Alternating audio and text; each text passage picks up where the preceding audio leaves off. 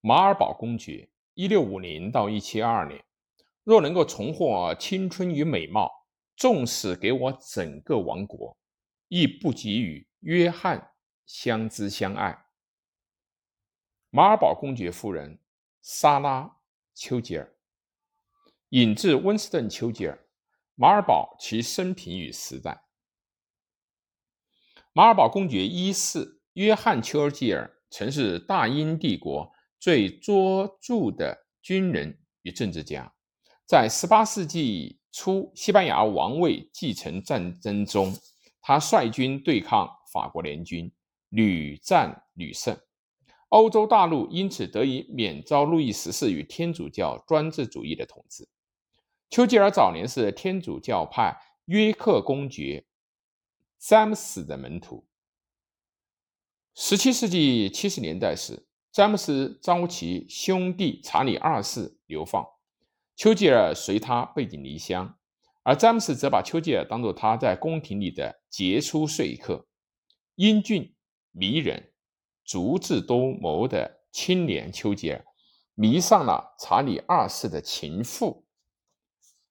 卡索曼公爵夫人芭芭拉曾经不得不从窗户跳出公爵夫人的寝宫而避开到来的国王。在军队中，丘吉尔已崭露头角。1673年，随传奇火枪手达达尼昂英勇而作战，法裔法国的路易十四十分的欣赏他。殊不知，他日后与他兵戎相见。一六七七年，丘吉尔娶了意志坚定、机智敏瑞的莎拉·詹宁斯为妻。这位圆满的婚姻成就了丘吉尔平步青云的助推器。从一六八三年起，莎拉就是当时的安妮公主，后来的安妮女王的挚友和最亲信的顾问。爱屋及乌，丘吉尔因此成了宠臣。丘吉尔虽是詹姆斯二世的知己密友，却是一个不折不扣的新教徒。一六八五年，詹姆斯二世即位，丘吉尔在军中获提拔，同时受封为贵族。詹姆斯二世为王为王专权，新教贵族与之离心，转而支持国王的新教徒女儿玛丽及其丈夫威廉·奥兰。治一六八八年光荣革命中，已是马尔堡伯爵的丘吉尔帮助推翻了詹姆斯二世，转而效忠威廉与玛丽，辅佐二人共同执政。一六九零年，丘吉尔协助扫除了詹姆斯二世在爱尔兰的势力。尽管那段日子很多人怀疑他是秘密雅各宾派，国王威廉的旧信。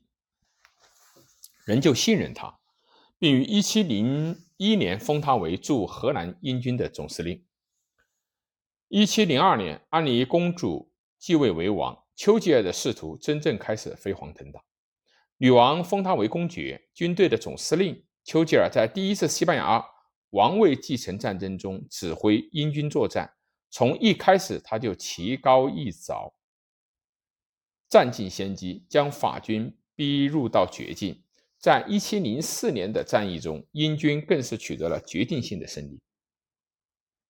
十八世纪初，欧洲各王国组成了联盟。丘吉尔在一七零四年成为英国、荷兰、汉诺威、黑森、丹麦和普鲁士联军的统帅，同时负责与盟友欧根亲王及敏感直拗的荷兰共和国人协同作战，在巴伐利亚。多瑙河流域一个叫做布伦海姆的村庄，丘吉尔遭遇了一支由法国司令官马歇尔·塔拉尔指挥的法国巴伐利亚的联军。马歇尔军队人数众多，盘踞天险，却不是丘吉尔的对手。布伦海姆战役在1704年8月13日打响，丘吉尔速度亲临战场，指挥联军取得了压倒性的胜利。马歇尔军超过两万人死伤，他本人则被俘。丘吉尔大获全胜。战后，他在一张酒馆的票据上给妻子留了信：“时不容吾多言，唯盼卿代向陛下传达吾之忠心与我军大胜之信息。”此后，马尔堡公爵名震欧洲。女王赏赐金，供其在牛津郡的伍德斯托克修建宏伟的布伦海姆宫。在国内，借助于政治伙伴、首席大臣戈多尔芬伯爵，丘吉尔无论在政治战场还是宫廷之上，都有不可小觑的影响力。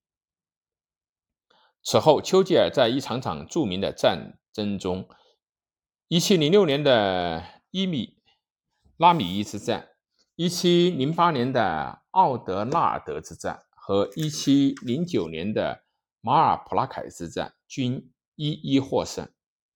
马尔堡公爵的威名建立在堆积如山的战死者的尸体上，愈加的显赫。在1702年到1710年连绵不断的征战中，丘吉尔精明的谋略和过人的军事自信展露无遗，而正是如此，才能够团结濒临绝望的诸国组成的大联盟，共同抗击狂热扩张的路易十四。一七一零年，马尔堡公爵开始失宠，国内政治也逐渐不利于他。自从他的夫人莎拉傲慢的与曾经的挚友安妮女王争吵以后。宫廷对马尔堡夫妇的恩宠结束了，莎拉更是从此成为女王恶毒而愤怒的敌人。她指控女王是女同性恋，毁了女王的名声。讽刺作家乔纳森·斯威夫特把讽刺的矛头指向了丘吉尔，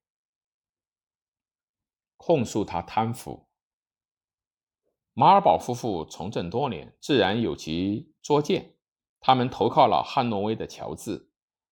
当后者在1714年成为国王乔治一世的时候，丘吉尔重获司令一职。然而，丘吉尔权力实际上已经走了下坡路。1716年，他两度中风，这使他无法离开位于布伦海姆的住所。1722年，中风夺走了他的性命。他死后被葬于威斯敏斯特大教堂。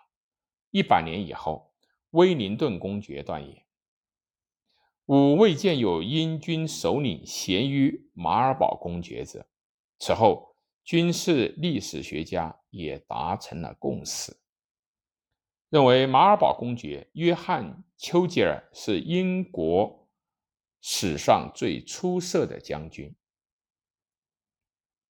无独有偶，三百年以后，丘吉尔家族又诞生了。另外一个杰出的政治家，再次领导了一个时代，他就是温斯顿·丘吉尔。